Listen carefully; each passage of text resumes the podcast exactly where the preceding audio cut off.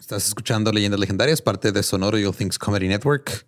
Y este, nomás les queremos recordar que el domingo vamos a estar en el video latino, de por si quieren ir a ver qué pedo. Y verán de Vendra Bernhardt y comprar merch. Y vernos va a ser un episodio de Leyendas Legendarias. Ajá. Único, inédito y solamente lo van a poder disfrutar en el Viva. En el Viva. En el Viva. ¿Viva Aerobús o qué? El Viva el latino, ¿no? Así se Viva el latino, Simón. Es Vive Latino. Vive el latino. Vive Latino.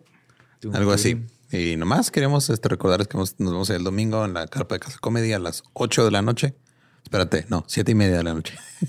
El último show de Casa el Comedia. último show, sí. El, ajá. Si llegan y no estamos nosotros, todavía no nos toca. Si Ajá. llegan y está vacía la carpa, Ya ya, pasó. ya se Se pasó. la Así es. peluquearon. Ajá. Y por mientras los dejamos con el episodio 159 de Leyendas Legendarias.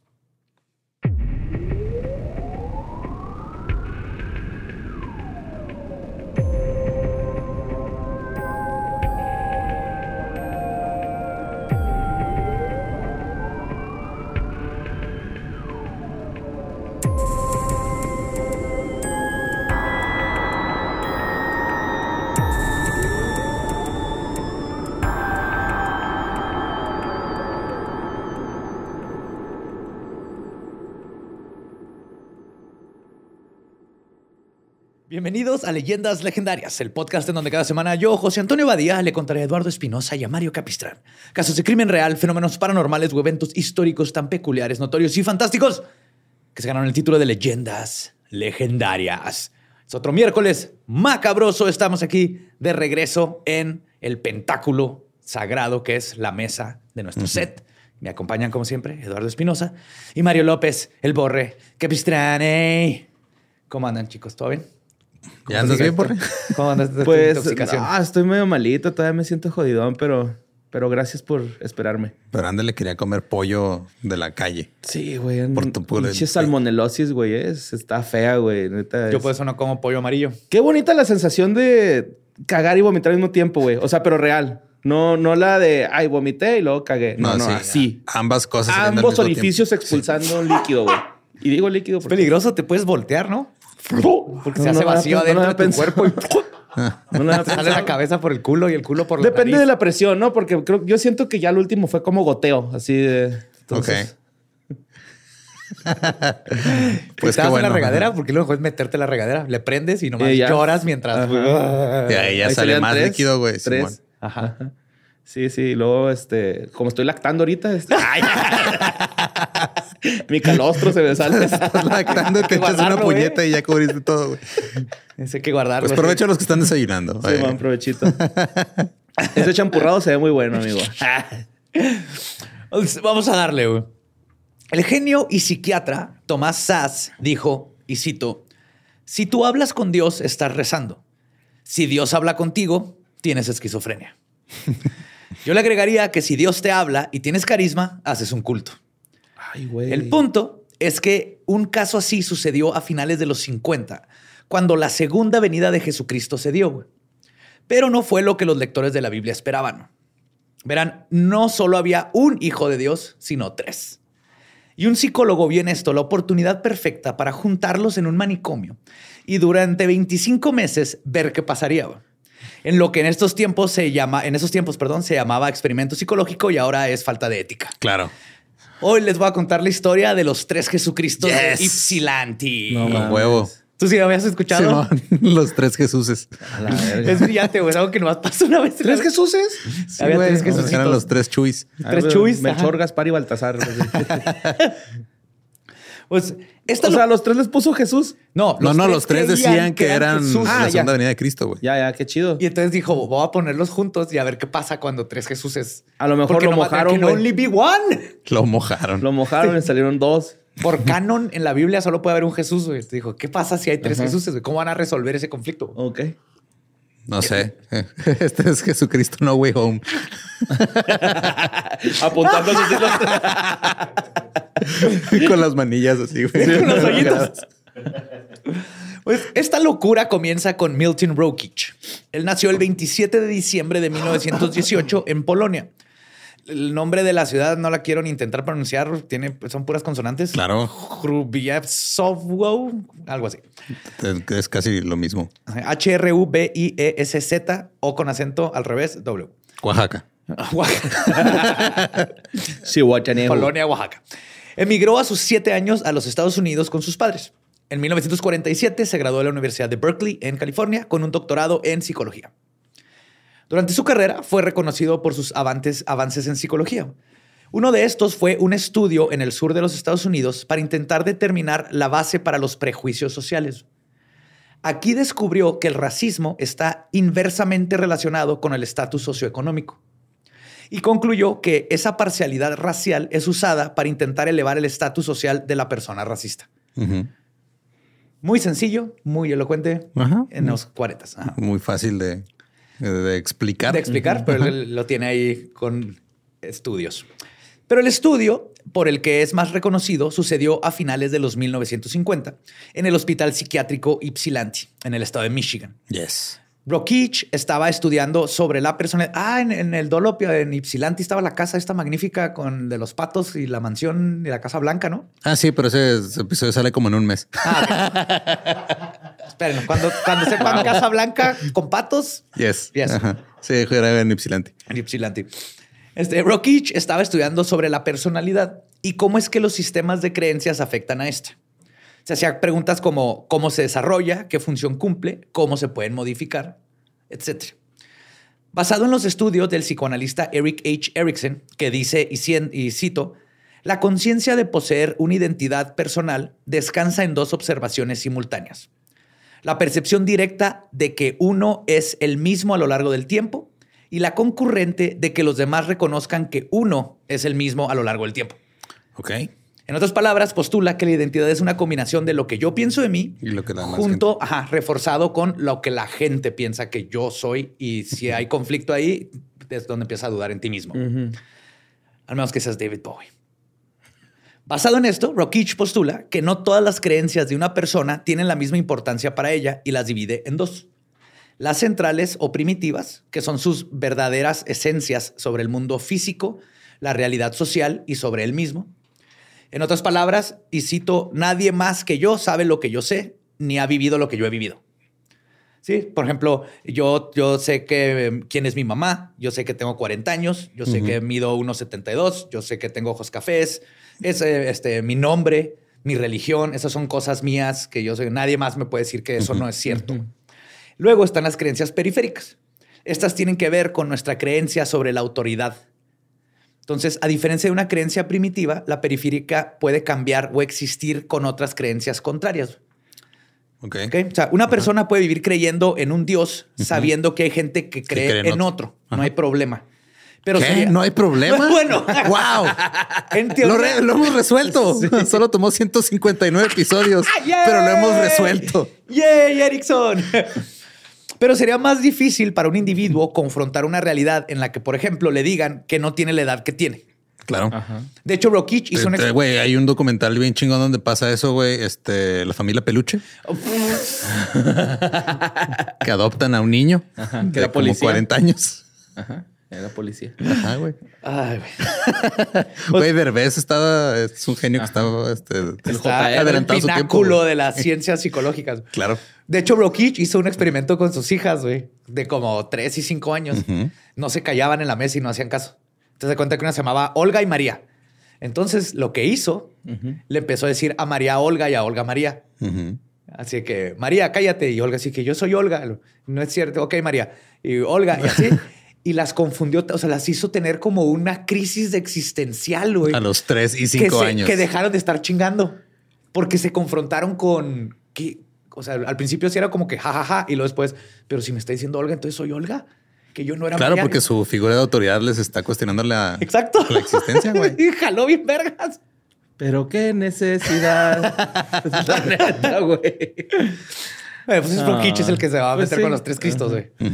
Mientras Brokich exploraba este concepto, se topó con un caso que cambiaría su vida. Mientras visitaba un hospital psiquiátrico en Maryland, conoció a dos pacientes. Ambas creían que eran María, la madre de Jesús. Un día el doctor vio cómo se toparon en el jardín y comenzaron a platicar. Iba con su asistente y las vio y fue así, Ajá. "Shh, espérate, déjalas. Quiero ver, quiero ver qué pasa, güey. Es María versus María, güey. Morbosillo, ¿eh? Como en Capcom, ¿no? Era una roja y la otra azul, güey. Cambiaba el traje, güey. Había Ah, unos que nomás se bronceaba. El uno más que peinado, otro, ¿no? Simón, el peinado. Al poco tiempo de la conversación, ambas revelaron su identidad secreta a la otra. La más grande de las dos mujeres reaccionó primero a la información diciendo, y cito, pero bueno, eso no puede ser, querida. Tienes que estar loca. Yo soy Soy la madre María. de Dios. Ajá. A lo que la paciente más joven simplemente contestó, y cito, me temo que eres tú la que está confundida y yo soy María.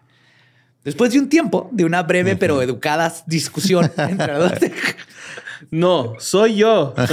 dígame licenciado, licenciado. Después de una breve pero educada discusión entre las dos madres de Dios, la paciente más grande volteó hacia el colega que acompañaba a Rockich y le preguntó que cómo se llamaba la Santísima Madre de María. El psiquiatra contestó, creo que Ana. Y entonces la paciente, con una mirada iluminada, volteó a la otra María y le dijo, y cito, si tú eres María, entonces yo voy a ser Ana, tu madre. Y las dos pacientes se abrazaron. Wow. Una No se dio, ¿sí? No, una, ajá, una dijo, ah, ok, va, pues entonces ya me chingué, pero voy a ser tu mamá, En su entonces vas a personalidad obedecer. Encontraron su lógica, ajá. Pero sí, una se la chingó porque ahora es la mamá. Aunque la mamá no tiene los poderes de, La mamá de María. Cristo. Sí, de- No puede llorar sangre. No de puede restaurar. con una paloma. No puede restaurar su himen a voluntad, restaurar su himen a voluntad. No perdió el himen de adentro hacia afuera. No. Tiempo después, la paciente que abandonó su primer delirio eventualmente también dejó el segundo y fue dada de alta. Ok, Fue como un buen paso para empezar a dejar sus delirios. Ah, entonces si no soy la mamá de María, tampoco. Ajá. Entonces, ¿Quién ¿qué soy realmente? Y así se fue cuestionando hasta que logró este, curarse. Esto le dio una idea a Rockich, pero necesita unos conejillos de India para probar su hipótesis. O más bien, unos salvadores de Jerusalén. Unos jesucillos de Indias. Esos hijos de Jerusalén. Silvan va. La idea era que si podías confrontar a pacientes con un delirio del mismo tipo con otro que tuviera lo mismo, el shock de ver sus creencias primitivas cuestionadas los forzarían a cuestionar su realidad y entonces podrían empezar a ser tratados y eventualmente curados. Y el caso de estudio perfecto para probar su teoría la encontró en el pabellón D23 del Hospital Estatal de Ypsilanti. Aquí tres hombres afirmaban ser Jesús de Nazaret. Y como solo puede haber un Jesús de Nazaret según el canon, Rockich supo como que... Highlander, ¿no? Sí. Órale, cuando están asustadas, nomás se pueden matar cortándose la cabeza porque Jesús es inmortal menos que le cortes la cabeza. Ahí viene la Biblia. Pues Rockich supo que tenía que aprovechar esa oportunidad. El primer Jesús era Clyde Benson. Todos los nombres son inventados, no son los nombres este, reales. reales. En el estudio él le puso. Y obviamente, pues todo- el- eh, me basé en el libro de los tres Cristos de Ypsilanti. Está genial, leanlo. Están en vergas pedo. Es que todavía no empieza, borre. No sabes a lo que. Es que neta no tienes idea, güey. Sí, güey. No, no, no. Yo estaba cagado de la risa. Me rompió así el psique. Es, es hermoso, güey. Es hermoso. El primer Jesús era Clyde Benson. Clyde nació en una familia con un padre ausente porque se la pasaba trabajando en la granja y una madre muy religiosa. A sus 24 años se casó, compró su propia granja y tuvo tres hijas. A los 18 años de casado, su esposa murió durante un aborto y la vida de Clyde cambió para siempre. Su personalidad se tornó impulsiva y comenzó a beber mucho. Al poco tiempo de esto, murió su madre, luego su padre y luego su hija mayor se casó y se fue de la casa. Esto lo llevó aún más hacia el alcohol y eventualmente perdió todo, güey, la granja, sus hijas, todo. En 1943 fue arrestado por ebriedad y fue en la cárcel en donde sufrió su primer rompimiento mental. Comenzó a actuar violento y arrogante y eventualmente a llamarse a él mismo Dios. Curiosamente, él no era religioso como su mamá. Pero cuando comenzó este delirio, fue mandado al hospital psiquiátrico, donde fue diagnosticado con esquizofrenia paranoide. Que no sé si se recuerdan, pero en muchos casos que hemos hablado de estos tiempos, todo era esquizofrenia Sí, paranoide. todo era ¿no? esquizofrenia. Entonces, a- a todo el mundo, y, y eran los tiempos donde te metían por ebrio, por ser mujer, por ser homosexual, o, o por este, decir algo raro que va en contra de la sociedad, y luego, si no sabían qué onda, era esquizofrenia El paranoide. Twitter de antes. sí. El segundo Jesús era Joseph Castle, oriundo de la ciudad de Quebec, en Canadá. Creció con su padre, que tenía prohibido hablar otro idioma que no fuera francés en la casa. Así que Joseph se obsesionó con la literatura inglesa. ¿Le what? Nomás por chingar, va. Nomás Sí. por chingar, güey. Pues me voy a, me va a mamar la literatura inglesa, A leer jefe. ¿Cómo ves? Puro pinche este, Christmas Carol todos los días. Oh, let's go. Suenaba de fondo. A diferencia de Clyde, sus padres no eran religiosos, pero su abuelita sí. Cuando tenía 16 años, muere su madre y al no tener una buena relación con su papá, decide mudarse a casa de la abuela. Al poco tiempo, se mudó a Filadelfia para seguir su sueño de cantar rap. Of course. De ser autor. Sabía que esa te iba a gustar, bro. De quería ser autor. Se casó a sus 24 años, pero todos describen que al parecer nunca estuvo contento con haberse casado. güey. Lo vieron así como que se casó por la, la fuerza, por la sociedad, ajá. Por salirse de su casa. Básicamente. Los trastornos mentales de Joseph comenzaron con manías. Tenía un problema extremo con los gérmenes al grado de bañarse y limpiar todo antes de tener sexo. Y a la esposa también le decía, tienes que bañar. Y hay que lavaba todas las sábanas y todo antes de tener sexo. Era descrito como una persona sin sentido del humor. Y cuando tuvo a sus tres hijos, comenzó a dudar de que dos eran de él. Ok. Ajá. En el verano de 1938 tuvo un accidente de automóvil. Él salió ileso, pero toda su familia no. No, man. Entre la culpa de haber ido manejando, más las cuentas del hospital, su estado mental comenzó a destruirse. Se regresó a vivir a Canadá, en donde comenzó a creer que todo el mundo lo quería envenenar y se convirtió en un hombre muy difícil. Em- Eso te hace sentir culero, ¿no? Sentir que todos te quieren envenenar, güey. Ajá, que todos, sí. sentirte perseguido, que todos te quieren chingar, estar bien feo, Sí, güey. está bien Ya empezó Imagínate. contigo, güey, ¿Con quién? con tus pollitos que te comiste. ¿Qué tal si fue Ajá. acá un, un agente de la CIA que te mandaron para No, pues el- pendejo yo que me los comí ahí. Con Neta, extraño sabor, sí. ajá. Pues también empezó a decir que su esposa no lo amaba y que hacía algo para tener mal aliento y así no poder besarla. Ok. Que a propósito tenía mal aliento. ajá. Y que además le estaba dando algo de comer para que se le cayera el cabello. Y estaba calvo. Entonces lo admitieron en un hospital psiquiátrico en 1939. Pero como se había hecho ciudadano americano el tiempo que estuvo viviendo allá, lo terminaron deportando a un hospital de Detroit antes de ser eh, llevado finalmente al hospital psiquiátrico de Ypsilanti. Aquí se convirtió en un paciente problemático. Se peleaba constantemente con otros pacientes a quien acusaba de que lo querían envenenar. Y luego comenzó a sufrir alucinaciones. Y porque siguen siendo esos tiempos, fue diagnosticado con esquizofrenia paranoica. Muy bien. Otra cosa importante es que Clyde, de Clyde, perdón, que explica un poco sus acciones y eventual decaída mental, es que era muy probablemente un hombre gay en los 40 reprimiendo sus sentimientos. Entre otros datos, en una carta mencionó que a veces tenía, y cito, pensamientos anormales homosexuales. Y luego cuenta que cuando eso le sucedía, este, Escribía pensamientos anormales y remarcaba ano, güey. Ah, no, mm, daddy. Y, dice- y decía, y cito, cuando esto me sucede, hago algo para sacarlos de mi mente, para no caer en tal pecado. Se Verga, nota que estaba reprimido, peleándose contra él mismo y su naturaleza, pero pues eran tiempos en donde te metían de todas al manicomio. Chale, pobrecillo. A pesar de sus alucinaciones, no fue hasta 10 años después de estar hospitalizado que comenzó su delirio de ser Dios. Cuando en una ocasión le dijo a su psicólogo, y cito, Soy Dios. Casi, no más. Soy Dios. Soy Dios, ¿dónde está el baño? Lo dijo Isito. Puedes irte, hijo mío. Isito, no puedo ver a Dios porque yo soy Dios.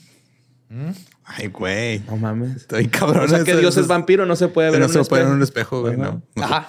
Órale. El tercer Jesús era Leon Gabor. Nació en Europa del Este antes de mudarse a vivir a los Estados Unidos. Lian. Sus padres se separaron cuando nació y se divorciaron poco tiempo después, algo que era un tabú muy grande en los 20 y que creó un ambiente muy hostil en la familia y la familia cercana porque todo el mundo era de no mames, estos ¿Cómo se que se divorciaron. no divorciaron? mames". Divorciarse. Y entonces, si de por sí un divorcio por lo general es difícil para los hijos, entonces además de cargar indirectamente con el estigma del divorcio de sus papás que le estaba dando la sociedad, su mamá era una fanática religiosa que pasaba más tiempo yendo a misa que con él. Entonces Leon era un estudiante por encima del promedio, pero cuando era un adolescente fue expulsado de la escuela. Así que consiguió trabajo, luego se unió al ejército, donde sirvió por varios años, hasta que fue liberado por, de su cargo honorablemente en 1945. Bueno, Todo bien. Cuando regresó al ejército, su madre describe que su hijo había cambiado por completo al grado de no reconocerlo. Cuando antes era serio y calmado, ahora le gustaba salir a fiestas, platicar con chicas y le encantaba bailar. Oh no, pasó por la pubertad. Esquizofrenia. Esquizofrenia, esquizofrenia pubertoide. Sí, huele a sobaco, ¿no? Esa esquizofrenia. Uh, se consiguió varios trabajos, pero lo corrieron de todos porque era común que de repente nomás no llegara porque estaba crudo, porque fue fiesta, o sea, nada, nada fuera de lo normal. Pero durante este tiempo, León, este León vivía con su sobreacogedora madre en un departamento de dos recámaras, cuyas paredes estaban tapizadas de Jesuses, Marías, santos, cruces y todo tipo de iconografía católica. Fue en 1953 cuando comenzó a mostrar indicios de un trastorno mental. Primero comenzó a escuchar voces, las cuales eventualmente se convirtieron en la voz de Dios que le empezó a decir que él era Jesús. Ok. Tú eres yo, yo soy tú. Y en 1954 fue hospitalizado por primera vez. Pasó dos veces en institución y luego fue mandado de regreso a su casa, donde logró vivir por seis meses hasta que fue institucionalizado de nuevo después de que destrozó todas las reliquias religiosas que plagaban su hogar. güey. Él solo quería liberarse. Sí, pero me da risa porque cuando esto sucedió, su madre intentó detenerlo. León se volteó y le dijo, si me intentas detener, te voy a ahorcar. Entonces la mamá le dijo, ok. Ok.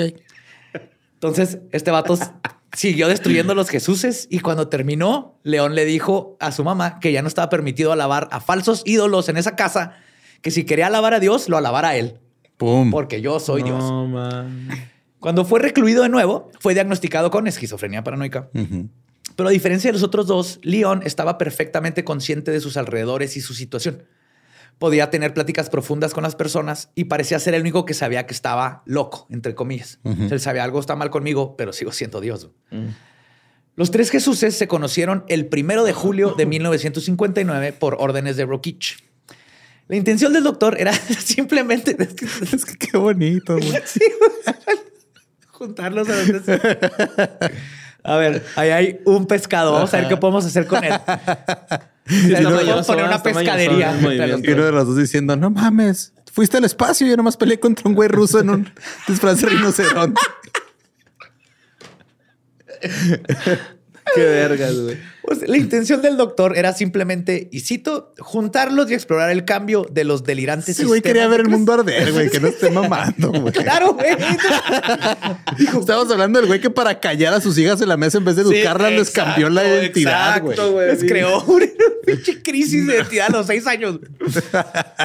claro que le hizo así que, güey, ¿qué va a pasar, güey? ¿Qué pasa, güey? Ajá, sí, sí, sí, sí. Este dijo que este, juntarlos y explorar el cambio de las delirantes sistemas de creencias y de conducta que podían darse si se les obligaba a enfrentarse. Les avisó su plan a los tres Cristos y Hubiera luego estado bien vergas que hubieran hecho una manada, ¿no, güey? Así de, de güeyes que creen que son Jesús, güey. un megazord, güey. un Megazord y luego a Área 51, güey. ¡Salven a los aliens! ¡Palabra del Señor! ¡Aleluya! Una espada va. Una cruz, Una güey. cruz. Les avisó su plan a los tres Cristos y luego juntaron sillas y prendieron una grabadora. Les dijo, los voy a grabar, no hay problema, Simón. Y así se inventó el primer podcast. Tres pinches güeyes locos que se creen Dios, güey, hablando por horas.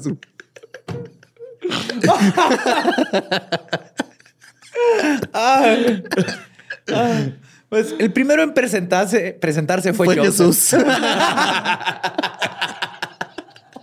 Va a estar muy confuso este episodio. Era, era Clive, Joseph y, Leon. Y León. ajá. Simón. No, de todas sí les voy a poner sus nombres. Ajá, para va. no decirles que son otros. El primero en presentarse fue Joseph. Para este tiempo ya tenía que, güey, me los imagino como una reunión de alcohólicos anónimos. Güey, lo pero son Jesucristos anónimos. Sí. Hola, con sus lentes. así. Me va a Ah, ¿qué tal? Me llamo Jesús Estaba tomando demasiado vino. y soy el Salvador. No puedo dejar de resucitar muertos. Me dejó. Mi Todo el esposa- tiempo estoy recayendo, convierto mi Magda- agua en vino. Mi esposa Magdalena ya no me habla porque la sacamos de la Biblia. Está muy enojada conmigo por eso. mi pipa de cristal. Ah.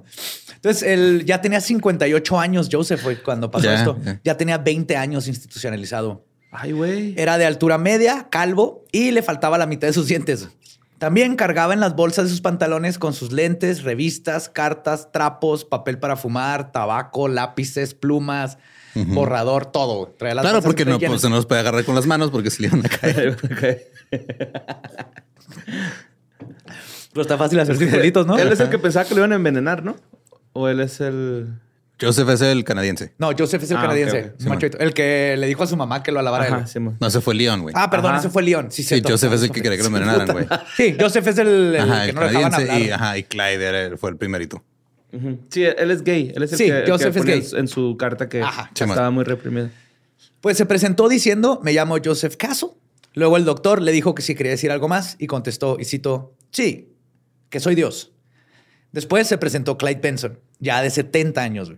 Dijo que su nombre, eh, su nombre, y cuando el doctor le preguntó si tenía otros nombres, contestó, y cito, tengo otros nombres, pero este es mi lado vital. Y yo creé a Dios 5 y a Jesús 6.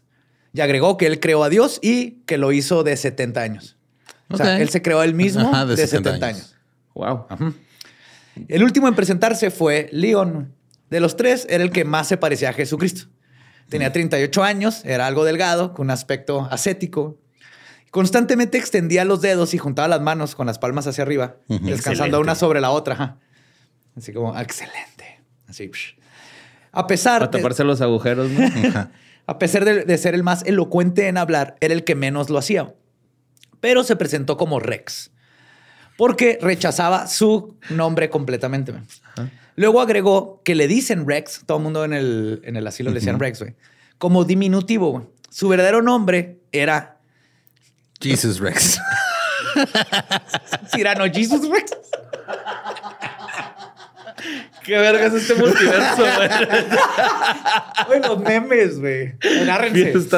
Rex. No, le decían Rex porque su nombre completo es Rex Rexarum Simplis Christianus Pueris Mentalis Doctor. Lo que en latín significa. Todo lo que le gustaba, ¿no? Así, ser Rex, quiero ser doctor de gran. Pues eh, significa señor de señores, rey de reyes, simple psiquiatra cristiano de niños. Esto es el único latín que sabía. No sabía más que su nombre en latín. Después de decir su nombre, aclaró que él era la reencarnación de Jesús de Nazaret. Luego dijo, y cito, yo también saludo y quiero añadir lo siguiente. Saludo la virilidad de Jesucristo porque la viña es Jesús y la piedra es Cristo.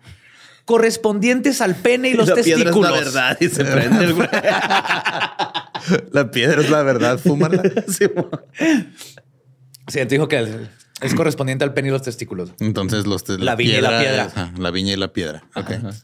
Ya agregó que había sido mandado a ese sitio por los prejuicios y celos de los individuos perversos que practican la imposición electrónica y el engaño. La imposición electrónica. Sí, lo estaban manipulando electrónicamente. Ok. Con, menos 2G. No sé cuánto había en ese tiempo. Con G. Todavía era G. No, de hecho, creo que iban en la D apenas. Están llegando a la G. Ahí ya le daban los impulsos esos electromagnéticos. Los, electroshocks. Sí, electroshocks y... ¿Entonces crees que haya sido refiriéndose a esa mamá o algo no, así? No, no mencionan que les hayan dado a ellos electroshocks. No. Mm. Después de la introducción de Leon, Joseph intervino diciendo que Joseph estaba mintiendo que no podía ser la encarnación de Jesús porque él era la encarnación de Dios. Simón. Ajá. De Dios, ah, Cristo y el Espíritu Santo. Sí, estás mintiendo. No, tú no eres Jesús, yo soy Jesús. Es más, yo soy Jesús y el Espíritu Santo. ¿Cómo ves? A ver, a ver, pendejo, a ver, supera eso. Pues yo soy el amén, güey. Uy. a lo que León contestó, y cito, caballero, definitivamente soy Jesucristo. Joseph continuó contándole al doctor Rokich que estaba en esa institución dirigiéndola porque era, una, era un fuerte de la provincia británica. Ok. Entonces, tienes a dos güeyes ya peleándose de cuál es el verdadero Jesús, mientras el otro está diciendo, yo soy inglés y esta es una provincia británica, es un fuerte. Y aparte soy Dios. ¿Qué inglés de su parte, güey? Creerse Dios y creer que es dueño de todo lugar donde se para, güey.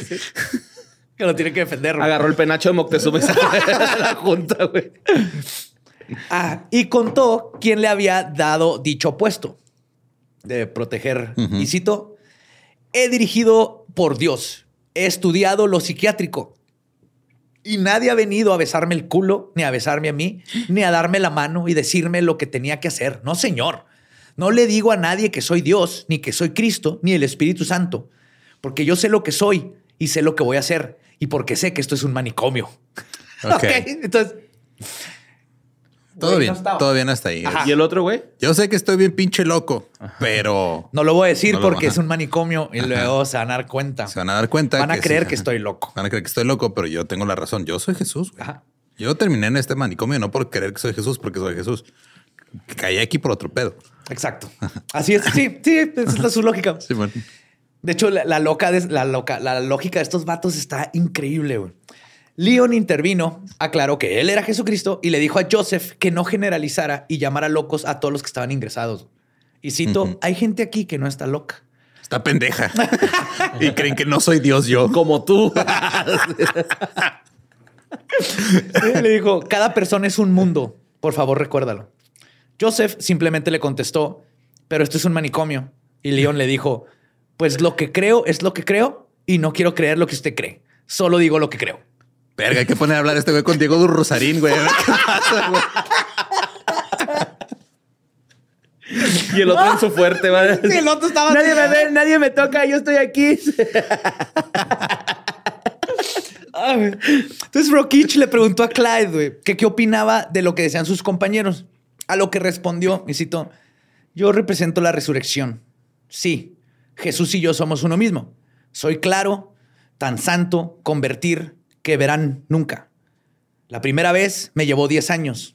Ah, 40 coches al mes. Fabriqué 40 camiones. Tiene un chingo de sentido porque es el dios de la era industrial, güey, automovilística en Michigan, güey. estás en Ypsilanti, estás en Detroit, estás ahí donde se hacen todos los autos de- del Dios mundo. hizo el güey. auto, ajá, fabricó 40 camiones.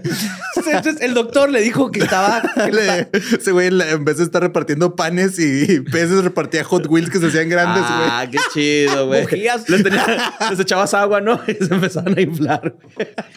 Chupen esta bujía que es parte de Es mí. mi Esta bujía es mi cuerpo. Tomad y beber este aceite. Este aceite de motor es mi de sangre. transmisión. Porque con este power podrás tirar. Girarás tu vida sin problemas. El doctor le dijo que le estaba costando trabajo entender a qué se refería. Y Clyde le dijo, y cito, bueno, eso es porque usted probablemente es católico y yo soy protestante. Wow. Qué bonita metáfora. Sí, ¿eh? güey. Como- Y, y el doctor así va. toda la- Hablándole a sus hijas, Olga María. No, tú no la otra, Olga. Vengan a ver lo que estoy haciendo. Ay, güey, no, es Y que- así es como papá se burla de ustedes dos. Ah, güey, pues que está bien bonito eso, que es el mismo Jesús, no me entiendes porque tú eres católico, yo protestante. Después de un rato con este tipo de conversaciones comenzaron las peleas. Joseph fue el primero en intervenir diciendo que lo que estaba diciendo Clyde era falso, que no tenía sentido que fuera Dios y mucho menos que hubiera fabricado a muchos Jesucristos porque él era Dios. Entonces los tres hombres Ya. comenzaron a gritarse de que ellos eran el verdadero Jesucristo. güey. Gritaban cosas como, te digo que yo soy Dios, no me jodas con eso, no lo eres. Y luego Joseph comenzó a llorar. güey. Tú no eres el Power Ranger rojo, yo soy el Power Ranger rojo. No me toque, no me viene, no estoy aquí. En mi fuerte inglés. Cuando, Clyde vio esto, le dijo a Joseph que ahí se iba a quedar y que iba a hacer lo que él le ordenara. Joseph le contestó diciéndole que claro que no. Y cito, porque yo soy Dios y voy a seguir siéndolo. Yo fui el primero en el mundo, nadie me hizo a mí. Clyde refutó esta lógica diciendo que Joseph se la pelaba porque Clyde era Dios del Viejo Testamento y del Nuevo Testamento. Uh, pinche estúpido. Estúpido. Cierra la cerrado, ¿no? Pues. Te dejó callado, güey. Y además que si no estuviera donde se encuentra en ese momento, no podría atribuirse el mérito de ser Dios. Por lo tanto, como si estaba ahí, entonces era Dios. Claro. ¿Eh? Si no estoy aquí, entonces pues, no puedo decir que soy Dios, pero como estoy aquí, pues soy Obvio, Dios. soy Dios. Ok. Ajá. ¿Sí? Estos güeyes es como cuando fumas mota por primera vez, ¿no, güey? Pones bien filosófico. Pero es que si estoy aquí, güey, pues sí está pasando esto. Pues no es que el, el rojo que yo veo no es el mismo rojo que tú ves, güey. ¿Has pensado en eso? No, y has pensado que el rojo es lo el color que suelta, que el que refleja el artículo. Entonces no sabemos de qué color es nada, güey. Pero se siente igual. Se siente, a veces se huele igual. Wow. Pues este fue el primer día, güey, que como ven fue un desastre. güey. Incluso los Jesús. Es el primer día de es el primer día de dos años, güey, que duraron juntos. Sí. Pinche enfermo este, güey. De hecho, incluso los Jesuses dijeron que todo había sido una tortura mental. Y Leon dijo que no quería volver a ir a otra sesión. Ah, no mames. Brokich Pero había- se- sí se lo. Ah, perdón. Ah, sí. Pues, es- Brokich había estipulado que no forzaría a nadie a ir a las terapias, eso sí.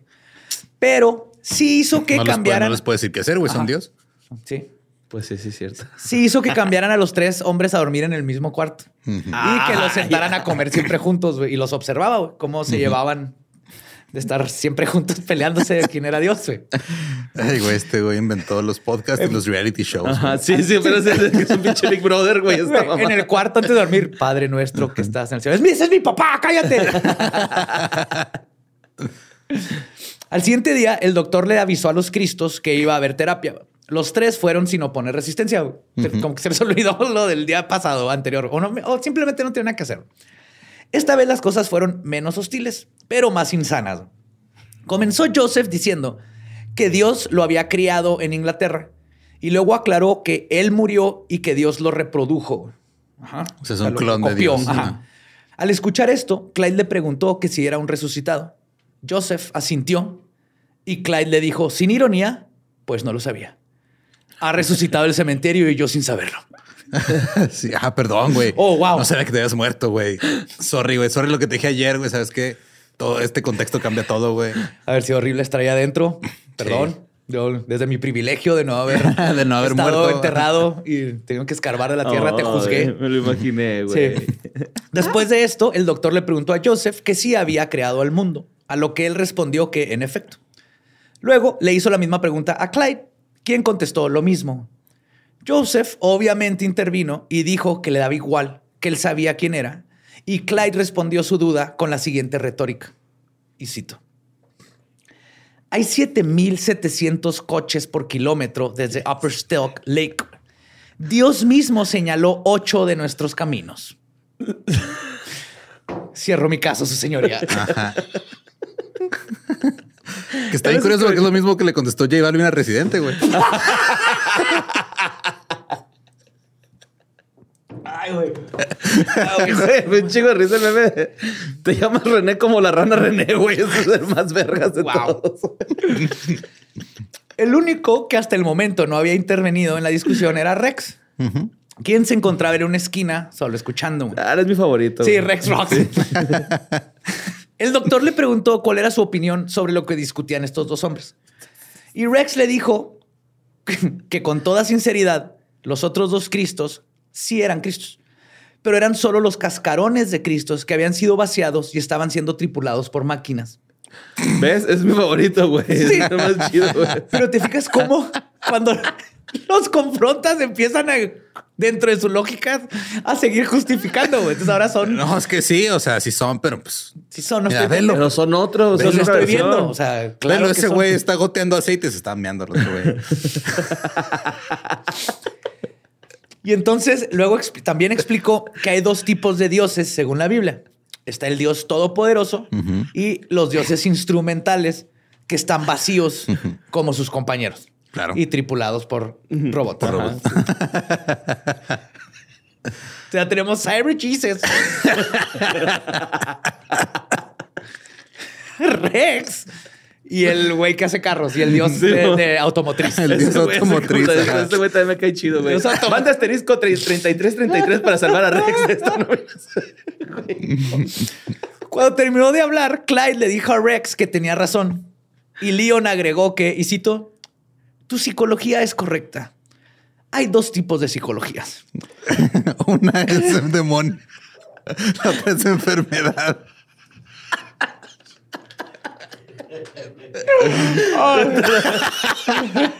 Daño cerebral. Sigo citando. Entiendo su situación en lo relativo a morir la muerte y convertir a la persona en un dios instrumental vaciado. En eso tiene razón. Y luego tuvo un momento filosófico que dejaría a Sófocles boquiabierto. Dijo. Sofocado, le saca el aire. dijo que como un espíritu humano tiene principio, al igual que un cuerpo humano, por lo tanto, él no puede decir que es Dios todopoderoso, porque eso sería falso. Claro. O sea, decir que es Dios sería falso. Y Dios no dice cosas falsas. Ya me está convenciendo, güey. Ajá. Dios no dice cosas falsas, entonces yo no puedo decir que soy todopoderoso. Por lo tanto, es Dios, o más bien dicho, un espíritu humano creado antes de que existiera el tiempo, o sea, la reencarnación de Jesús de Nazaret. Y como puede decirlo, quiere decir que es cierto. Que sí es Dios. Claro. Porque si no fuera Dios, no podría decir algo que no es cierto. Solo Dios dice puras cosas que son ciertas. ¿Sí? ¿Vamos bien? Hasta ahí vamos bien, claro que sí. Excelente. Al escuchar esto, Joseph dijo que encontraba ridículo lo que Clyde estaba diciendo y que le daba risa. Leon, por su parte, expresó que estaba ofendido porque él había sido la primera criatura humana que había sido creada y era injusto que Clyde insinuara que él había estado antes. Pero dijo que aún así respetaba a los otros dos caballeros porque él era un dios instrumental y él respeta a todos, incluso al diablo. Ok, wow. Claro, eso se trata de la religión, ¿no? Ajá. O sea, de, no entiendo lo que eres, pero eventualmente lo voy a entender porque creo en un Dios y si no, cada quien es su propio Y si no, pues nomás matas a los que no pues son iguales. Sí, Curioso que tres, personas en un psiquiátrico lograron este, llevarse mejor con, pensando que eran Dios que miles y miles de años de historia humana peleándose por el mismo Dios. Pues Clyde estaba a punto de contestar cuando Leon gritó de nuevo, sin ironía, ¡Dios mío! ¡Dios mío! ¿Me puedes dejar decir algo, por favor? En inglés fue Jesus Christ, will you let me talk, please? Imagínate. Nah, Leon va a ganar, güey. te cagas de la risa cuando escuches eso, güey. Y luego les dijo que como el Jesucristo que era, los, también lo respetaba. Pero esto hizo enojar a Clyde, quien dijo que él era Jesucristo y que se lo metieran en la cabeza. Güey. Entonces Leon refutó la postura de Clyde diciéndole que él era un chismoso en su iglesia en North Bradley, Y que pues a mí me vale verga lo que tú seas. y que obviamente Leon sabía todo esto porque él lo veía desde arriba cuando estaba en misa, güey, porque él es Dios y estaba en la misa en la iglesia viéndolo, güey. Yo, vi, yo vi que eras un chismoso. Pinche vato chismoso, güey. Y pues Joseph intervino al fin y dijo que los otros dos eran criaturas creadas por él cuando creó el mundo y nada más. Esto enfureció aún más a los otros dos Jesuses y el diálogo comenzó a tornarse más agresivo. Rokich inmediatamente notó que estaba poniendo como tensa la cosa y cambió el tema para que las cosas se calmaran. Entonces les preguntó si sabían por qué estaban ahí. Leon contestó, y cito, Señor, creo sinceramente que sé leer entre líneas y quedarme entre bastidores. Y me doy cuenta de que las gentes que juntan pacientes para que se depriman e insultan unos a otros cometen un error de razonamiento y no practican una buena psicología. Ándele, güey. Ni siquiera Dios puede cambiar a las personas, porque Dios Todopoderoso respeta el libre albedrío. Aparte, usted es un cascarón con un robot adentro. Yo no le voy a hacer caso, pinche cascarón. Por lo tanto, cuando otro es así y asá y yo así y asá, intentar lavar el cerebro, como ellos dicen, del cosmos orgánico por el procedimiento de juntar a varios pacientes y hacer que se enfrenten entre sí, tampoco es una deducción psicológica sensata. En consecuencia, reconozco el mérito de estos caballeros en aquello que merece reconocimiento y cuando una persona dice la verdad, esa persona es libre. Verga, güey. No, como, que te agüitas cuando de repente tiene cierta lógica, tiene Cuando tiene esos momentos de lucidez. sí, sí, como a ver, usted, ah, pinche psicólogo, hijo de la verga. Esto está bien verga. Entonces han de haber quedado el doctor así, what the fuck. Y entonces Joseph contestó que se habían juntado para discutir sobre su divinidad Y Rex comenzó a agarrarse la cabeza. Cuando el doctor le preguntó que si le dolía, le contestó. Esta te voy. Ah, no. Le contestó y cito: No, señor, simplemente le estoy sacudiendo. Cuando llevo energía cósmica de los pies a la cabeza, me refresca el cerebro. Muy bien. Güey, esto es, esto es una montaña rusa de emociones como el doctor. Así que, what, este güey me acaba de confrontar en lo No más. seas. Este güey está lavando energía cósmica en su cuerpo. Excelente. Después de más discusiones sobre dioses vaciados de la nada, Leon le dijo a Joseph, y cito, porque estaban ya como enojados, el 4 de julio se acerca y habrán grandes fuegos artificiales y se va a sacar mucho estiércol de aquí. Muchos cuerpos, cuerpos desfigurados van a salir de aquí. Joseph dijo que no le importaba porque él era de Inglaterra y lo iban a deportar a un manicomio en Inglaterra. Muy bien. Leon solo contestó que él era Dios y dijo que no deseaba asistir a más reuniones y se fue. güey. y con eso terminó el día 2. ¿Por qué no quiero venir? Porque soy Dios y me la pelas. Llámese todo lo que van a decir. Soy omnipresente y omnipotente. A pesar de que las conversaciones entre los tres Cristos llegaban a ser intensas, los primeros días no hubo agresiones físicas. Pero conforme pasaron los días y los tres Jesuses eran forzados a convivir juntos, las cosas fueron escalando. La primera agresión física ocurrió tres semanas después del experimento. Un güey le puso espinas a otro en la cabeza, güey. Ah, güey, llegó y le pateó la mesa. Quítate de mi templo. Durante la sesión grupal diaria, Picaba el costado. Durante la sesión grupal diaria, León, León sostuvo que el Adán de la Biblia era un hombre de color. Uf. Y, ajá, cita. Clyde lo enfrentó enojado y le dijo que claro que no, que no era un hombre de color y que él sabía por qué él había estado ahí, güey. Ok, El problema no era tanto del color, era de yo Era, sé más no, que tú, porque yo estuve, güey. A lo que León respondió, y cito, creo en las pendejadas verdaderas, pero no me importan tus pendejadas. I believe in factual bullshit, but not in your bullshit. Qué bonito, güey. Ahí se ardió, se ardió, ¿no? Sí, está, ahí está ardidón ya. El anciano lo golpeó en la mejilla con un sólido, sólido golpe de derecha, güey. Clyde no se defendió. El doctor y sus asistentes lo reincorporaron y luego los dos cristos continuaron su debate como si nada hubiera pasado. güey. Ajá. Y hubieron trifulcas de este tipo, más light, eso fue como lo más fuerte, güey. Pero con el tiempo, las disertaciones de los tres Cristos comenzaron a convertirse en delirios más grandes que los que tenían al- originalmente. Estos los habían inventado para justificar su divinidad contra la de los otros dos. Todo lo contrario a lo que el doctor esperaba que sucediera. Sí, él decía, no, ya, o sea, uno va a decir ni pedo, güey, este, no es cierto, ya sabes que no soy Dios, güey. Y no. ya se empezó a curar, pero no, güey, se fue escalando más. Sí, empieza a justificar. Yo soy dos dioses, el antiguo y el viejo. Y yo- bien chido, güey. El uno más yo que puedo tú, caminar en agua. Ajá. Ah, pues yo camino en lava. Me los imagino y el noche piso es lava. ¿verdad? Y el piso es lava. No pueden tocar el piso porque el piso es lava. Antes de dormir, este güey dijo que él estuvo en el principio de los tiempos. Voy a decirle que pues el primero fue negro, ¿no? A ver, qué, A ver qué cómo pedo. reacciona. Ajá. Pues Leon aseguraba que los otros dos eran impostores buscando atención. Clyde afirmó que los otros dos Cristos estaban en realidad muertos y pues manejados por máquinas y todo. Ajá, eran cascarones. Y Joseph sabiamente llegó a la conclusión de que los otros Cristos eran, en efecto, pacientes en un manicomio, lo que comprobaba que, Que estaban locos. Ajá, y él sí era Dios. Estos dos están locos, por eso están en un manicomio, güey. ¡Tarán! Sí, ma. Aunque la idea original de Rokich de confrontar tres identidades para que se autodestruyeran no estaba funcionando, algo curioso comenzó a pasar entre los tres Cristos. A pesar de que se metieron más en sus delirios, los debates los fueron acercando como amigos. Comenzaron a, a compartirse tabaco, se juntaban en sus tiempos libres y hablaban de temas pedestres e incluso se defendían entre ellos de otros pacientes güey, cuando era necesario. No mames, ahí vienen los mahomas, güey. También son tres. Y los budas atrás. Oh, oh, hoy a las Puro seis gordito. atacamos. Oh, um. Qué verga, güey. Llegaron a un punto en donde. Es que no. Oye, oye, súbete encima de Ramiro, ese güey se cree caballo.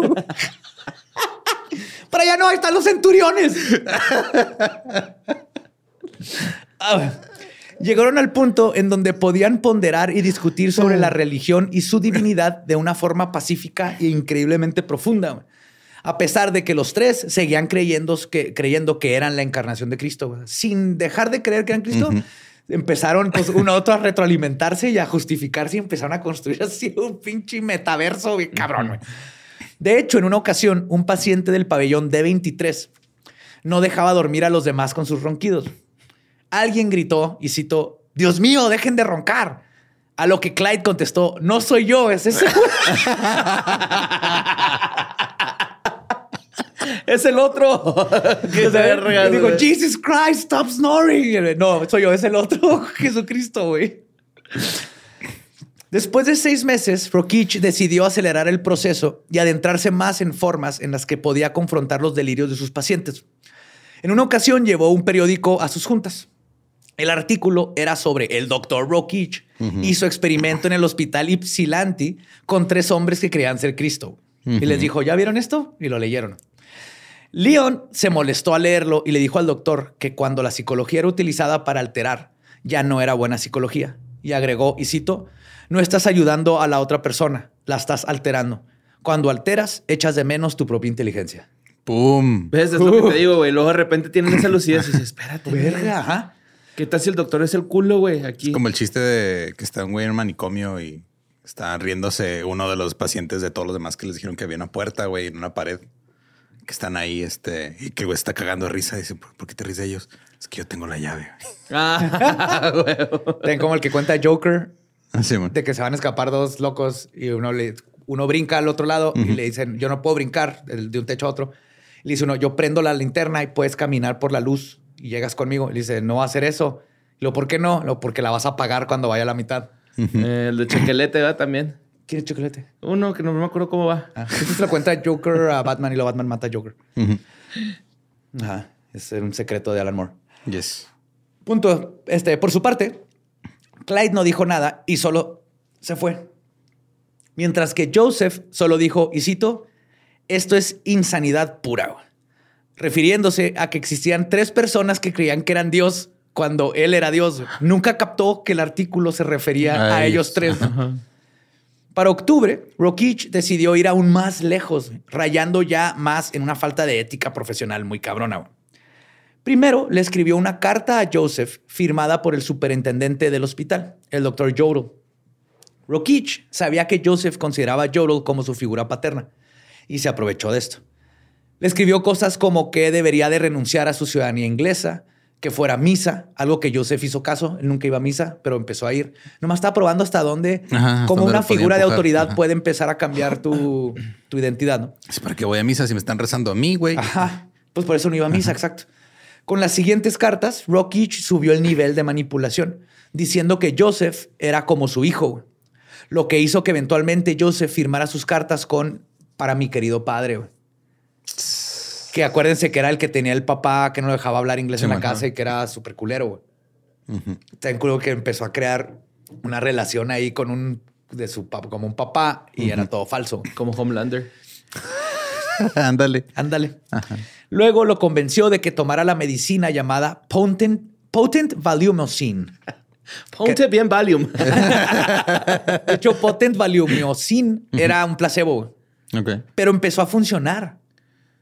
Y al poco tiempo de eso, Rukich se lo cortó abruptamente solo para ver qué pasaba. A ver si quitándosele ya se le quitaba el delirio, pero este vato en cuanto pensó que ya no tenía medicamento, se volvió, se volvió un nocebo y regresó otra vez a sus delirios. Eventualmente Joseph se frustró con la relación platónica que tenía con el doctor Jodel y decidió pedir ayuda a la autoridad. Porque dijo, esto está mal lo que me está sucediendo, algo está sucediendo, yo necesito este, respuestas. Entonces le escribió una carta a John F. Kennedy. Claro. Pidiéndole que lo sacaran del hospital. Obviamente no funcionó. Querido señor presidente. Soy Dios. Soy Dios. no es cierto, yo soy Dios. Después de jugar con el corazoncito de Joseph y justificándose con que, y cito, porque el mismo Lloro le dijo, güey, esto está medio culero, ¿no? Y como justificó Ro, este, Rokich esto, fue diciendo, y cito, terapéuticamente tenemos poco que perder, pero con suerte ganaremos mucho. Sí, así. Oye, estos güeyes, estos tres güeyes, pues piensan que son Dios, pero porque tienen un pedo mental. Tú te crees Dios por hijo de la verga, güey. Ajá, sí, güey. Y justo aquí, o sea, lo que está diciendo es, pues mira, ya están jodidos. Peor no se van a poner. Así es. Pero pueda que se pongan mejor, güey. Entonces no perdemos nada en intentarle. Rokich comenzó a mandar. Es, es como el- yo haciendo plomería, güey. Sí. güey, le voy a poner un chingo de tape, cera de vela Ajá. Y y el que. Ey, lo peor de los casos le hablo a un profesional, güey. Si ya esto no jala. Pues sí. Rokich mandó a mandarle, em, comenzó a mandarle cartas a Leon. Su plan era confrontarlo con la mentira que él decía que tenía una esposa afuera del manicomio. ¿Ok? Tenía una esposa imaginaria. Así que el doctor escribió una carta y le pidió a uno de los asistentes que se la entregara a Leon después de la sesión. Leon tomó la carta y se emocionó cuando vio en el sobre el nombre de su esposa escrito para él. Su esposa se llama Mrs. Yeti Woman. La, La señora mujer Yeti. la señora Yeti. Claro que sí. Claro que sí. Claro que Ay, se Muy fría en su trato con él, por cierto. muy patonado. Muy ceboso. eh. Pero uf, para calientita para ¿Eh? pues Miss Yeti Woman. Pero después de leerla, la regresó y le dijo al asistente que era falsa. En las siguientes sesiones, Leon estuvo más deprimido de lo normal. Como que se emocionó, le dijo esto es fake y estaba todo aguitadillo. Pero Rokich no se dio por vencido y siguió escribiendo cartas. Gradualmente, Leon comenzó a creer que sí provenían de su esposa, Madame Yeti Woman. En una ocasión escribió. Mira, te mando pelos para que veas que soy yo. Mira, esta carta huélela, huele a popó con pino y peticor. Gradualmente, León comenzó a creer que sí provenían de su esposa, Madame Yeti Woman. En una ocasión escribió Yeti Woman que iba a ir a visitarlo, güey.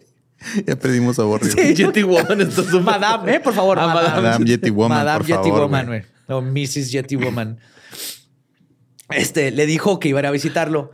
Leon se afeitó, se puso sus mejores ropitas que tenía y le esperó por horas en la sala de visitas, güey. Cuando su esposa imaginaria no llegó, Leon se puso visiblemente enojado y triste, güey.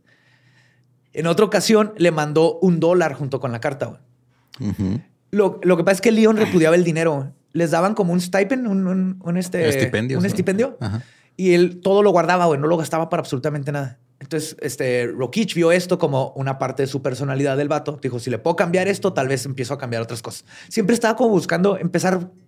Este güey está jugando Tetris con gente que tiene pedos Ajá. mentales. Entonces, ¿Él era el que se llenaba las bolsas de sus cosas? Sí. Ah, pues sí. Entonces, si empezaba, si le empiezo a cambiar cositas básicas, los pequeños hábitos, ¿no? Como dicen así, cambia un hábito y luego poco a poco vas. Ajá. Eso estaba intentando. El Entonces, del hábito de sorber de cuando tomas algo. Entonces le dijo, básicamente lo que quería ver es, si le mando dinero, puedo buscar dos cosas. A ver si Mrs. Jetty Woman lo convence de no solo gastar dinero, sino que lo puedo convencer de que, en qué se lo gaste. Ok. ¿Sí? Ese era el- el- lo que estaba buscando Rocky Chui. O sea, este güey quería encontrar una manera de meter mercadotecnia a la psicología. Básicamente, sí. Que ahora se llaman algoritmos, pero Era, le estaba consiguiendo una Sugar Yeti. yes. No. Entonces, cuando Leon vio el dólar que venía en la carta, hizo algo que el doctor nunca había visto este, y que no se esperaba. Molió, molió su Valium. Lo esnifó. No. Dos pequeñas gotas comenzaron a salir, a, for- a formarse en las esquinas de los ojos de Leon. Y era sangre, mamón. Leon estaba. Ay, güey. No, güey. Ah, pensé que iba a ser algo sorprendente. Esto está más triste. Leon estaba tratando de no dejarla salir, güey. O sea, que quería llorar y no No quería. quería, güey. Pero eventualmente las dos lágrimas comenzaron a bajar por sus cachetes. Cuando llegaron a la mitad de sus cachetes, Leon las tomó cuidadosamente con uno de sus dedos y luego se las tomó. El doctor le preguntó que qué estaba haciendo y Leon le contestó y citó: No me quiero deshidratar. Las lágrimas son el mejor antiséptico. No se deben desperdiciar las lágrimas. Claro. Rokich luego le preguntó cómo Qué se bueno que dijo sentía. antiséptico no lubricante, No, no. porque se pone muy feo el pedo ahí.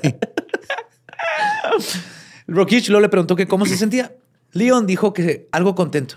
Luego el doctor le dijo que si tenía algo en sus ojos, que si estaba llorando. Y Leon contestó y citó, no estoy llorando. Tú un- estás llorando. Yo soy Dios. Y se fue. Tengo un escosor en los ojos por una condición, así que estoy disfrutando de algo de desinfectante. Estoy, soy alérgico al dinero. Tú no me entiendes. Estoy desinfectada la lengua. Pobre cabrón. Cuando las cartas de Madame Yeti, Lady Yeti o Yeti Lady ya no estaban funcionando, Rokich decidió escribir una pretendiendo ser su tío Leon, eh, o el tío de Leon, perdón, George Bernard Brown, que era un tío que se comunicaba con él. Su supuesto tío, impostor, le dijo que tuvo una visión y que iría una nueva psicóloga al hospital y que ella podría ayudarle. La nueva doctora era la señorita Anderson. Rokich la presentó como su nueva asistente. Rokich escogió a Anderson porque era muy guapa y sus instrucciones eran de coquetear con Leon. ¿Qué pedo, güey? Como para tratar de romperle su... Ajá. Ajá. Aquí ya no me está cayendo también este. Ah, este güey ya es- ¿Rokich? Ajá. No, Ya no, no. No, desde el principio, güey, pero ahorita ya esto está metiéndose a territorios más Ajá. turbios Sí. todavía, güey. Esto le causó un conflicto enorme a Leon porque él era un hombre casado. Claro. Él estaba casado con Madame Lady Jetty Woman. Y era un hombre fiel. Era fiel, era leal, güey. Es una gran serie para los ochentas, güey. Hay una, hay una película, güey, con Peter Dinklage, pero es más dramatización completamente. güey. A pesar de que el doctor logró que Leon tuviera más conversaciones y contacto visual con Anderson, o sea, sí funcionó, que con cualquier otra persona. Anderson básicamente lo que hacía era se reía de los chistes, le pone atención, lo volteaba a ver, cositas sutiles, pero sí de coqueteo. Pero también qué culero, ¿no? Que, o sea, estudiaste psicología, güey, y luego te, te ofrezcan trabajo. Para hacer Y eso. te digan, te, Coquetear, sí. ponte a coquetearle a ese, güey de allá que se Oh. cree Jesucristo. Película de James Bond. Ajá. Pero este, el estrés eventualmente le ganó a Leon. güey. En junio, Anderson se fue de vacaciones. Cuando regresó, Leon le informó que ya no iría a las sesiones con ella porque no sería tentado al adulterio. güey.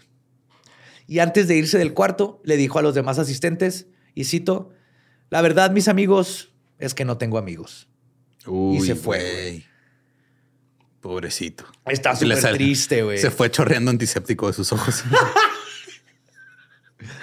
Ay, es que sí se le pasó de verga, güey. Sí. Pues el experimento de los tres Cristos fue suspendido por el doctor Rokich el 15 de agosto de 1961, después de casi, después de poquito más de dos años. Ninguno de los pacientes había mostrado signos de mejora. güey. Aunque para este tiempo, Leon finalmente renunció a su afirmación de que era Jesucristo. güey. Ah, no mames. Ajá. No, ya, no soy, yo. Jesús. Yep. Le informó al doctor que todo eso estaba detrás de él y que ahora se refiriera a él como, y cito, el doctor estiércol justo idealizado, güey. No mames. Ay, güey, qué bonito. Doctor Idealized, just dung. Y que ya no era Dios, porque ahora era un Yeti. Ujú. Ok. Rokich escribió su libro, Los Tres Cristos de Ypsilanti, tres años después. En 1970, la institu- institu- institucional- ugh, Institucionalización. institucionalización Ajá. de pacientes cambió en los Estados Unidos y se pusieron mejores y más estrictas reglas para determinar quién debería de ser institu- institucionalizado. Ajá. Luego- Institucionalizado, lo quieren desinstitucionalizar. ¿Cómo desis- desinstitucionalizas a un institucionalizado? God damn it. Luego, en 1974, se pasó en el Congreso el Acta Nacional de Investigación. Esta impuso un nuevo reglamento como una junta de revisión que tenía que aprobar cualquier experimento psicológico. Sí, antes O sea, de antes sí, nomás llegó al hospital y dijo. Pues por ahí viene la lobotomía y los electroshocks. No había un control, güey. Tú te, ya eres psicólogo. Es más, si no, ni siquiera tenías que ser psicólogo como el de la lobotomía. Y podías experimentar como fuera. Estoy aprendiendo como Montessori. Tiempo después, Rokich conoció el LSD, güey. Y le cambió la vida. güey. Ahora él creía que era Jesús. güey. Pues algo, güey. Describe que mientras escuchaba un disco, la voz de la cantante. No mames, güey. Se sincroniza con la película del Mago de Oz. Y fue Rokich el que encontró eso. Vete a la verga, güey. Qué bonito. Yo que estaba acá tripeando bien cabrón güey, y vio que la voz de la artista empezó a salir de- del disco como un listón y que entró por su oído derecho. güey. Y, salió Y luego sentía la letra dentro de su cabeza. Y te, te platica todo el viaje, güey. Estuvo bien Sí, vergas, verguísimo. Nice. Es como Cuando en Mickey Mouse este, sale el olor de un pastel, ¿no? Y te, Simón, te te jala. Te jala. Y dice que aunque él estaba, él sabía que estaba alucinando, esa experiencia fue real. Y que aunque su experiencia no, no sería apoyada por el consenso social, no había nada, ni este, sí, no había nada que nadie le pudiera decir que cambiara la realidad de la experiencia que tuvo, porque él tuvo esa experiencia. Y agrega que no importa si la experiencia fue producida por un estímulo externo o si los demás están de acuerdo con él o no, lo único que importa es que tuvo la experiencia y cómo lo cambió y cómo lo hizo sentir la experiencia. Y es por esto que cambió su forma de ver a sus pacientes comprendió que las alucinaciones psicóticas son una experiencia y que no hay lógica persuasiva que pueda convencer a alguien que las sufre de que no las está teniendo, porque lo que es real es su experiencia. Entonces, aunque digas es una alucinación, es sí, güey. también cuando tengo un viaje de hongos sé que estoy alucinando, pero me cambia la vida, me cambia el momento, me cambia mi forma de pensar, güey. Que sea una alucinación que no le quita el poder que tiene, Así es.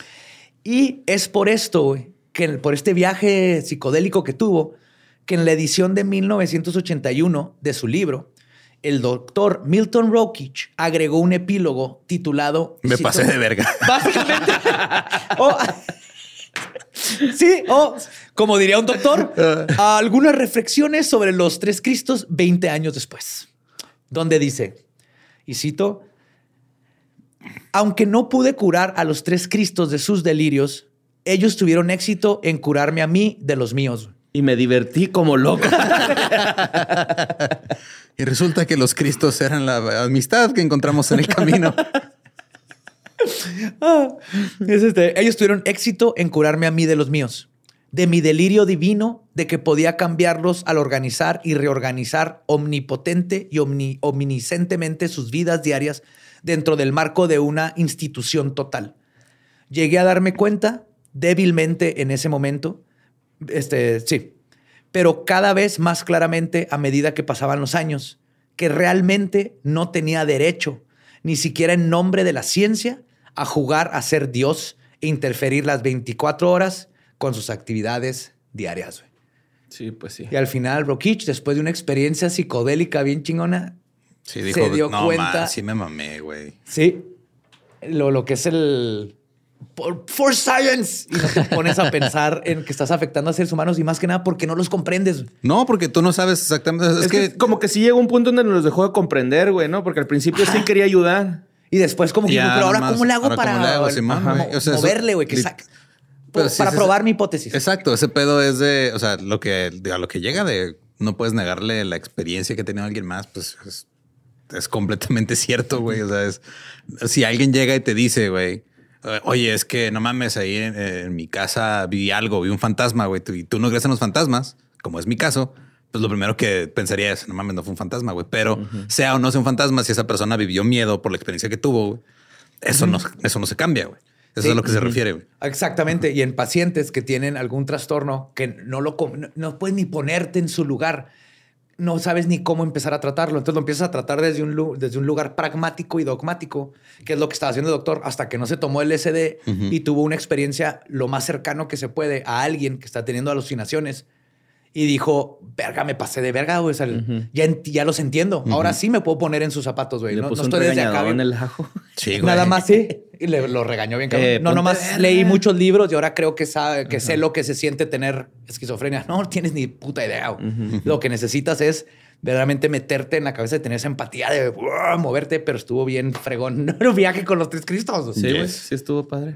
Ay, qué bonito. O fue la historia de los tres Cristos. es morboso, güey. es que está bien chido, güey. O sea, todo el, el, o sea, lo que hizo el doctor no está, no, está chido, güey, pero lo que pasó alrededor de. Sí, sí, eh, esa lógica de los Cristos, Dios no cuenta mentiras, así que yo no estoy contando mentiras. Ergo, soy yo, Dios. Yo, la neta, ahorita estaba pensando en juntar así a todos los que se parecen a Ram cuando vamos hacia viajes. Tenemos un RAM nosotros. Esta ya tiene un RAM, güey. Ajá, está el RAM de Guadalajara, güey. En un cuarto blanco con un chorro de... de, MBS también. Nos metimos un cuarto blanco con un chorro de churros así al centro que Y una cámara, güey. Una cámara. Una cámara y que empiezan a platicar a ver quién es el RAM de de veras. Sí, güey. Sí. Eh, eh. sí, pero me, acá me lo así. Ah, güey, juntar todos los RAMs de producción que he conocido, güey. Ay, güey, qué bonito. pues este, síganos en todos lados como arroba leyendas podcast. Ahí me encuentran como arroba ningún Eduardo. A mí como Mario López Capi. Y me encuentran como el Va Diablo. Nuestro podcast ha terminado. Podemos irnos a pistear. Esto fue palabra. De los tres Cristos. amén. amén, amén, amén.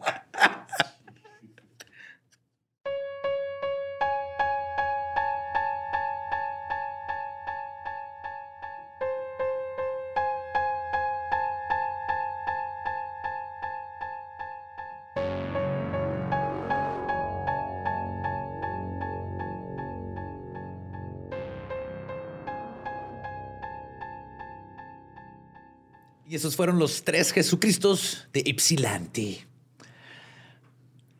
¿Qué hubiera pasado si Roberto Carlos supiera sobre este pedo? Güey? Es que siempre cantaba de Jesucristo y así. Hubiera cambiado la vida. Hubiera notado un gol más bonito contra Es que, Francia. güey, no, es que en la canción dice Jesucristo tres veces, güey. A lo mejor sí sabía. Ah, tal vez se, se inspiró Ajá. en Clyde y Joseph y Rex. El León, el Rex. Ay, Roberto Carlos. Qué bonito, güey. Sí, pero al final era que el caca estiércol. Estiércol justo. Señores, ah, doctor Estiércol doctor justo. Estiércol justo. Domable. Esa fue una Domable. cagadilla, ¿no? Al doctor, güey. Así como que. No, yo siento que sí fue acá como para cagársela al doc. Probablemente. Mira, yo no sé, yo nada más sé que este. Si algo aprendimos hoy es que meterse ácido te, te hace bien, güey. Te cambia la vida. Ajá. Depende del contexto. Depende. Si te, te- te va a regañar, que te regañe. Sí, pero siempre un lugar seguro. Uy, güey, imagínate. Y man- con Sí, claro, ¿por qué no en un hospital psiquiátrico, güey? Claro, güey, sí.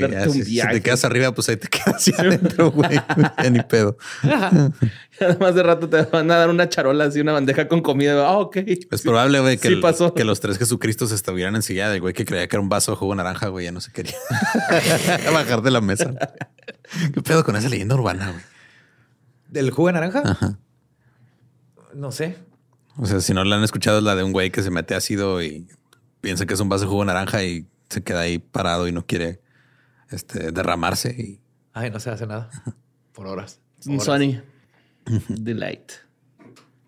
Ah, Sunny Delight, Sunny D. Sunny D. Te odio, me regresaste a mi infancia. Güey, están bien buenos, va, güey. Mi mamá compraba el que era así como un litro, un galón. Un galón va bien porque es gringo. ujú. Un galoncito, era como jugo de naranja con azúcar, no sé, Era horrible. Era, Era- sí, era puro Lo jugo compraba así como de- para mi cumpleaños, era algo especial. No siempre había Sunny D, pero cuando había Sunny D, oh my God, no me soportaba nadie. Oh my three gods. Es- Oh my God, oh my God, oh my God. Hablando de leyendas urbanas, eh, la hiperactividad causada por el azúcar, ah, leyenda urbana. Está comprobado que no pasa, güey. Muy bien. Y pues eso fue todo por hoy. Este, ya después de divagar un poquito, nos vemos el domingo en el Vive Latino. Nos vemos el próximo viernes y sábado, o sea, de la semana que entra, En la mole. en la mole. Yes. Vamos a ir todos a comprar un chorro de cómics ¿Estás listo, Borre? Y Sí, cartas de yo Magic. nomás voy a ir a darme el rock, carnal. Ah, bueno, está bien. A conocer a mi ídolo Tom Welling. Nadie en la vida, ¿va?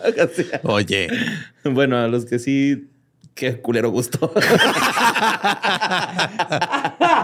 yo iba a cerrar, güey, antes hace Ya, 30 cerramos segundos, pero ya mejor. eh, La que, borre, que Borre cabe su propia tumba. A ver quién te salva. Tom Welling, ¿no?